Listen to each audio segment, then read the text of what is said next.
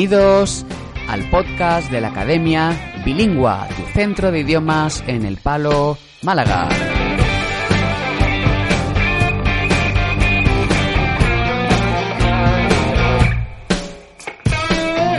Y aquí estamos una vez más comentando los contenidos de nuestro blog, el blog de la Academia Bilingua, en el que en caso no hemos hablado de vocabulario, en concreto hemos visto qué significa y cómo se utiliza la palabra arguably en inglés.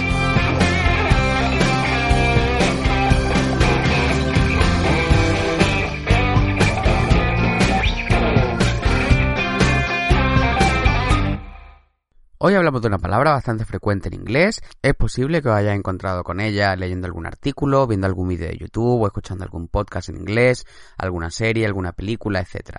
Y es la palabra arguably. Esta palabra tiene un significado que es un poquito complicado de traducir directamente al español. Eh, depende de la frase en la que lo utilicemos.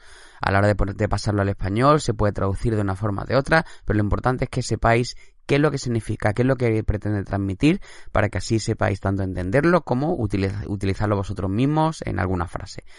Esta palabra viene del verbo argue, que como ya vimos en, otro podcast anterior, puede tener dos significados. Por un lado está el significado de discutir, en el sentido de enfadarse con alguien y tener una, una bronca, ¿no? Y por otro lado, argumentar, ¿de acuerdo? El significado de la palabra arguably está relacionado con este segundo significado, con el de argumentar. ¿Cuándo lo utilizamos y para expresar qué? Pues bien, la palabra arguably se utiliza para expresar una situación en la que tú quieres decir que, que algo es de determinada forma, pero no quiere ser tajante, ¿no? Eh, lo que estás diciendo básicamente es que es razonable o que no es descabellado opinar de la manera en la que vas a opinar tú, ¿de acuerdo? Que mm, lo que estás diciendo perfectamente podría ser, aunque tampoco está al 100% convencido ni es una cosa que esté particularmente clara. Esto que puede resultar un poco confuso lo vais a entender, mejor cuando empecemos con los ejemplos, ¿de acuerdo? Pero antes hay que comentar que en la gran mayoría de las ocasiones lo normal, lo más habitual es que eh, esta palabra se utilice con dentro de una oración en la que lo que queremos expresar es eh, un superlativo, es decir, que algo es lo más grande, lo más pequeño, eh, lo, lo, mejor, lo más bueno, lo peor, etcétera, ¿no? Esto lo vamos a ver ahora con los ejemplos. Empezamos con el primer ejemplo, que sería el siguiente.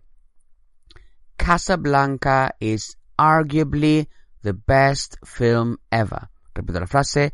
Casablanca is arguably the best film ever. Aquí lo que estamos diciendo es que no, no está diciendo que al 100% que Casablanca sea sí o sí la mejor película que se ha hecho, ¿de acuerdo? Porque hay un montón de películas muy buenas y esto no deja de ser una cosa subjetiva, pero que en tu opinión, de entre las películas que podrían considerarse como la mejor de la historia, pues decir que Casablanca es la mejor no es descabellado, ¿no? Que se puede presentar el argumento de que, de que Casablanca es la mejor película de la historia y nadie, y a nadie le debería parecer raro, ¿de acuerdo? Ese sería el significado. Eh, otro ejemplo. Nirvana were arguably the most influential rock band since the Beatles. Repito la frase. Nirvana were arguably the most influential rock band since the Beatles. Es decir, que Nirvana eh, fue probablemente la banda de rock más influyente desde los Beatles. ¿De acuerdo? No lo estás diciendo de forma segura, es decir, no estás siendo tajante, no estás diciendo sí o sí esto es así, pero que, teniendo en cuenta que Nirvana fue una banda que revolucionó el mundo del rock, pues probablemente eh, no es descabellado, es razonable afirmar que, eh, que puede que sean la, la, banda más influyente desde los Beatles, ¿de acuerdo? Por un último ejemplo, Michael Jordan is arguably the greatest athlete of all time. Repito la frase, Michael Jordan is arguably the greatest athlete of all time. Hay muchísimos deportistas, ¿de acuerdo? Hay un montón de grandes deportistas, son deportes muy diferentes. Eh, ¿Cómo se puede comparar a un jugador de baloncesto con un jugador de fútbol, con un competidor de atletismo, con un nadador?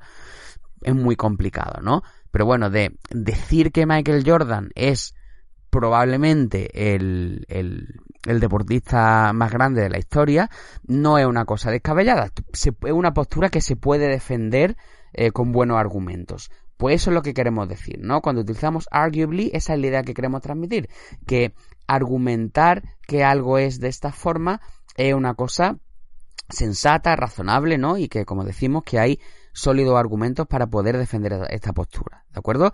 Aunque a lo mejor haya gente que no esté de acuerdo y pueda proponer a otra, otra persona, a otro deportista, también con argumentos perfectamente válidos, ¿de acuerdo? Bueno, pues esperamos que haya quedado claro. Para cualquier tipo de consulta, ya sabéis que estamos en el correo electrónico bilingua.bilingua.es. Tenemos nuestra página de Facebook, nuestro perfil de Twitter, arroba bilingua nuestro perfil de Instagram, arroba academia barra baja bilingua. Thank you very much. Goodbye.